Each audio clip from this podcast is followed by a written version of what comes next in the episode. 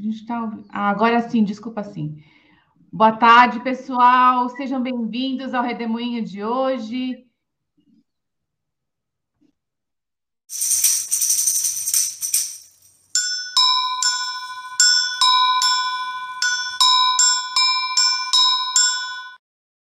Em São Paulo é hora de redemoinho e também de reafirmar nosso apoio e solidariedade à campanha internacional pela liberdade de Julian Assange. No redemoinho de hoje, trataremos das questões de defesa nacional.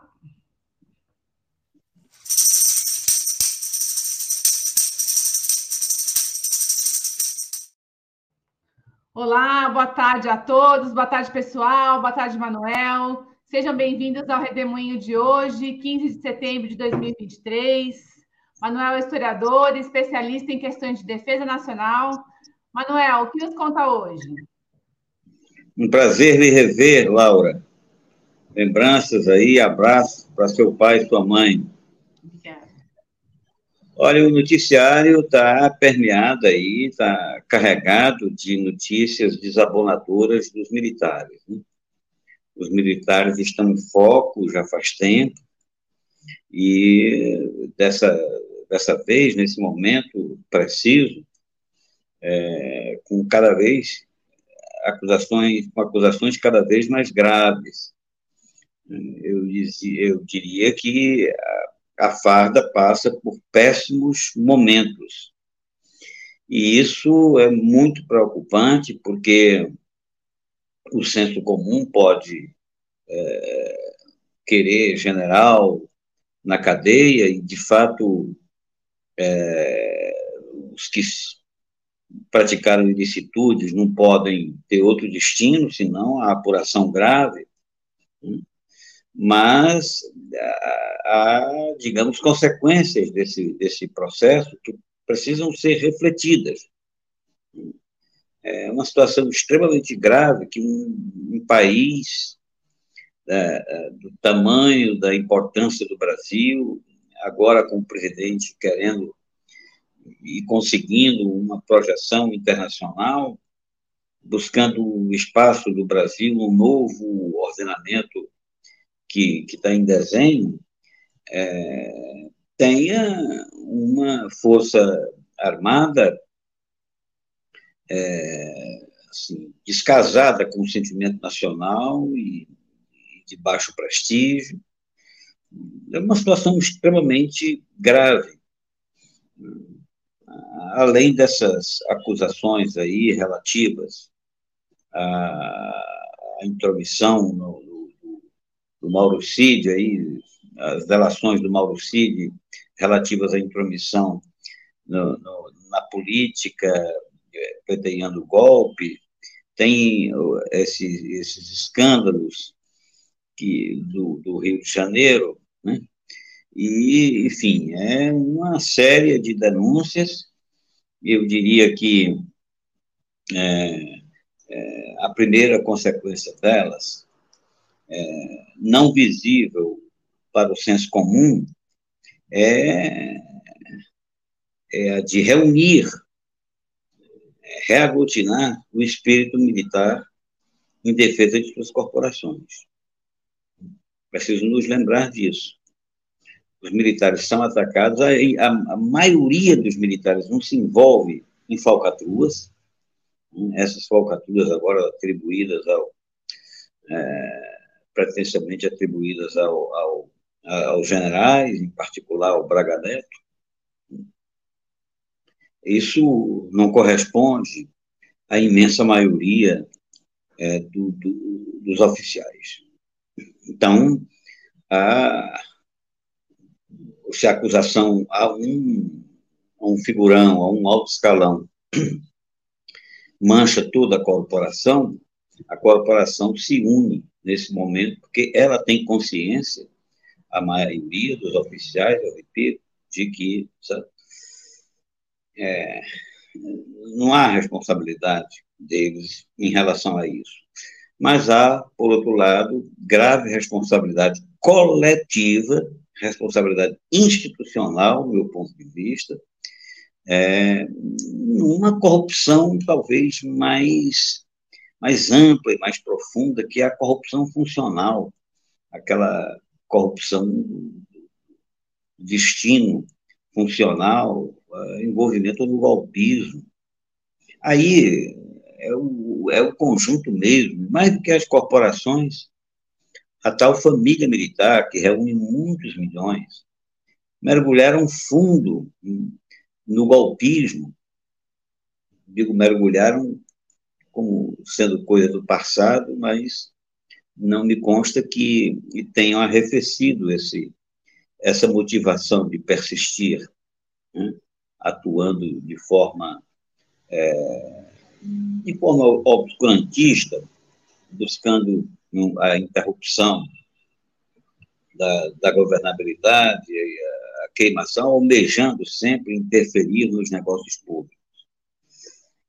Há também outras consequências, nem sempre visíveis. Eu diria que uma delas até beneficia né, as Forças Armadas.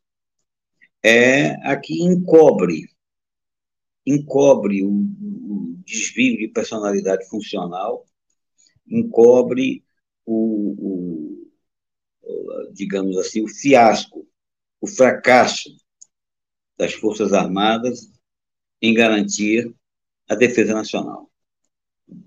Esse talvez seja o maior escândalo, inclusive do ponto de vista financeiro. Por quê? Se trata aqui do maior, de um dos maiores orçamentos militares do mundo, que não estão servindo de forma clara a defesa nacional. O que nós temos, em que pese todos os gastos, o que nós temos como defesa é algo extremamente precário. O esforço é muito mais voltado para uma intervenção é, interna, ou seja, para um controle da sociedade nacional brasileira, do que exatamente para o enfrentamento de ou dissuasão de possível inimigo externo. Acho eu que esse é o grande desvio. Há também outros grandes desvios que nunca foram apurados e que nós sabemos que existem porque não podem deixar de existir. Aqui eu estou me referindo aos negócios com o complexo industrial militar esse, o histórico do complexo industrial militar sempre foi um histórico de corrupção. E nos últimos tempos a gente não vê notícias acerca disso. Ah, acho que é um, são segredos guardados a, a sete chaves, mas a competição pela venda de instrumentos de guerra né, por armas, equipamentos e serviços de guerra é uma eh, é uma é um jogo sujo, sempre foi um jogo sujo, onde tem sabotagem, onde tem propina. Eh, quando eu fiz a minha tese de doutorado, aí nos anos 70, eu via no arquivo, nos arquivos do Exército Francês uma massa muito grande relativa à corrupção. Eu olhei aquilo, tomei algumas notas, isso corrupção dos anos 20, dos anos 30 do século passado. Eu tomei algumas notas, mas aquilo não, não era exatamente o que me interessava. O que me interessava não era verificar as propinas que os generais ou almirantes recebiam. Eu estava muito mais ligado, era na montagem né, dessa, desses instrumentos modernos, desses braços de força do Estado. E persisto, é, digamos assim, um pouco um pouco voltado para essa corrupção miúda, para essas falcatruas aí pontuais.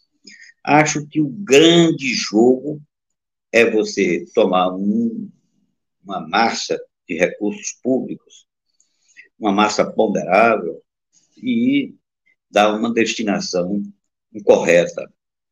Acho que esse é, é o grande desvio. Além do que também, essas denúncias de corrupção encobrem também um escândalo, que é o, o, o fato de gastarmos 80%, gastarmos não, o Estado gastar. Né? Eu nunca confundo sociedade e Estado, é o Estado responsável por isso.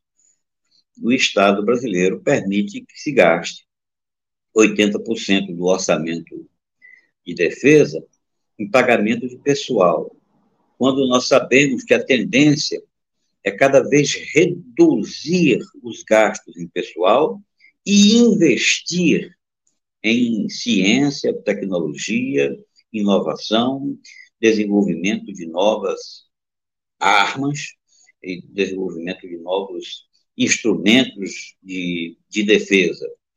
O país é absolutamente dependente da, da grande produção industrial estrangeira e, em sendo assim, não apresenta credenciais para suportar o seu discurso de, de política externa. Me parece que esse seja o grande desvio, que é absolutamente silenciado pelo noticiário. Parece como se é, punisse determinados oficiais, determinados acusados, a coisa fosse resolvida. Mas eu não creio que seja bem assim. Por outro lado, eu vejo também a dificuldade da, de realização da vontade do presidente Lula. A vontade do presidente Lula está explícita. Ele quer apaziguar o militar, apaziguar as Forças Armadas. Ele, digamos assim, há um, um esforço de blindagem. Meses atrás, até escrevi blindagem trincada? Porque é, desde o 8 de, de janeiro, né, fica impossível não, não examinar, não investigar, não punir né, é, os que apoiaram essa. E foi um apoio institucional. Né, é um apoio institucional, não se trata de, de um responsabilizar fulano, beltrano, cicrano. O conjunto das corporações deram força ao movimento golpista. Recuaram, não sentiram amparo da sociedade, nem sentiram condições internacionais para quebrar a institucionalidade, mais do que já, além do que já haviam quebrado né, na prática da guerra jurídica. Agora, é isso, a imprensa apresenta cada vez mais os generais de Bolsonaro, os golpistas fardados sob o controle de Bolsonaro. Bolsonaro teria contaminado as Forças Armadas. Acho que aí há um bocado de inversão é, do processo efetivo. Deixa-se de ver Bolsonaro como instrumento das corporações, que há muitos se articularam para desenvolver é, práticas que nos levaram a essa crise. Essa crise que está se alongando cada vez mais. Eu quero concluir também, é, lembrando também hum, que houve um momento de corrupção. Quando eu falo corrupção, eu acho que eu, eu me refiro ao desvio do interesse público é, para o interesse privado.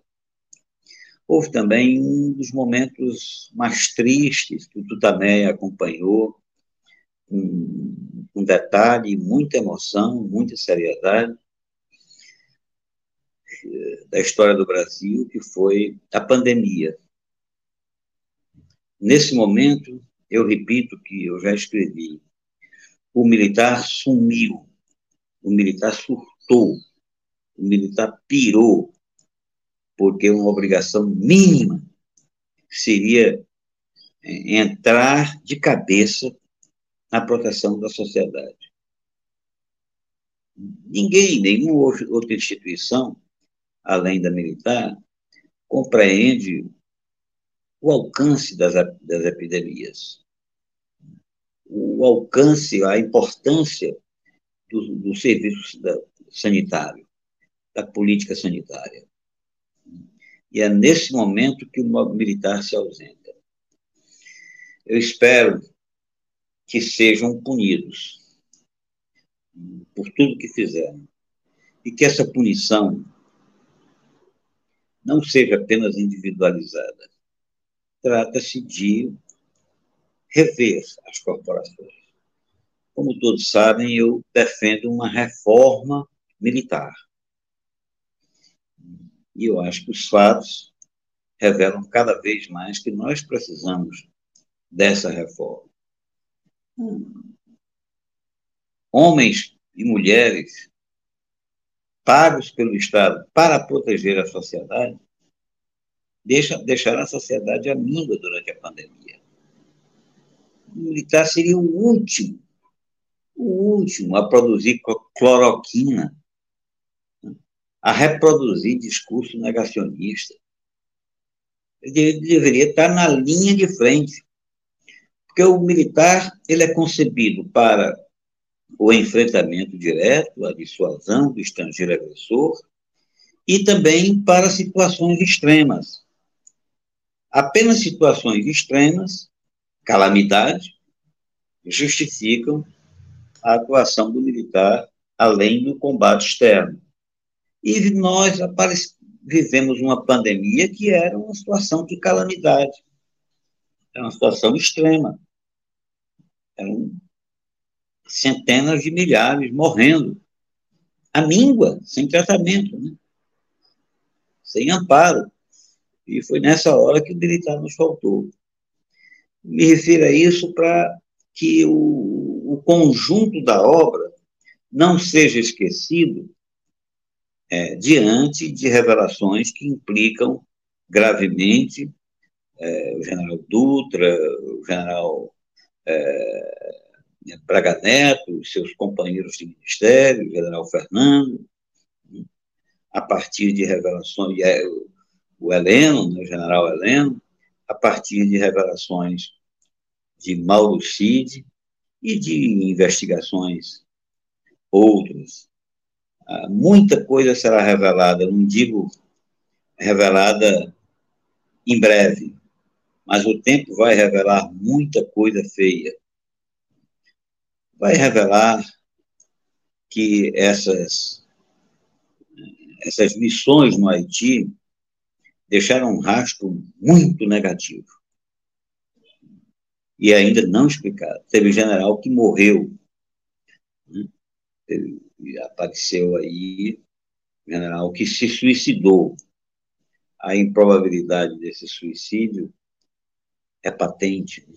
A improbabilidade precisa investigar isso.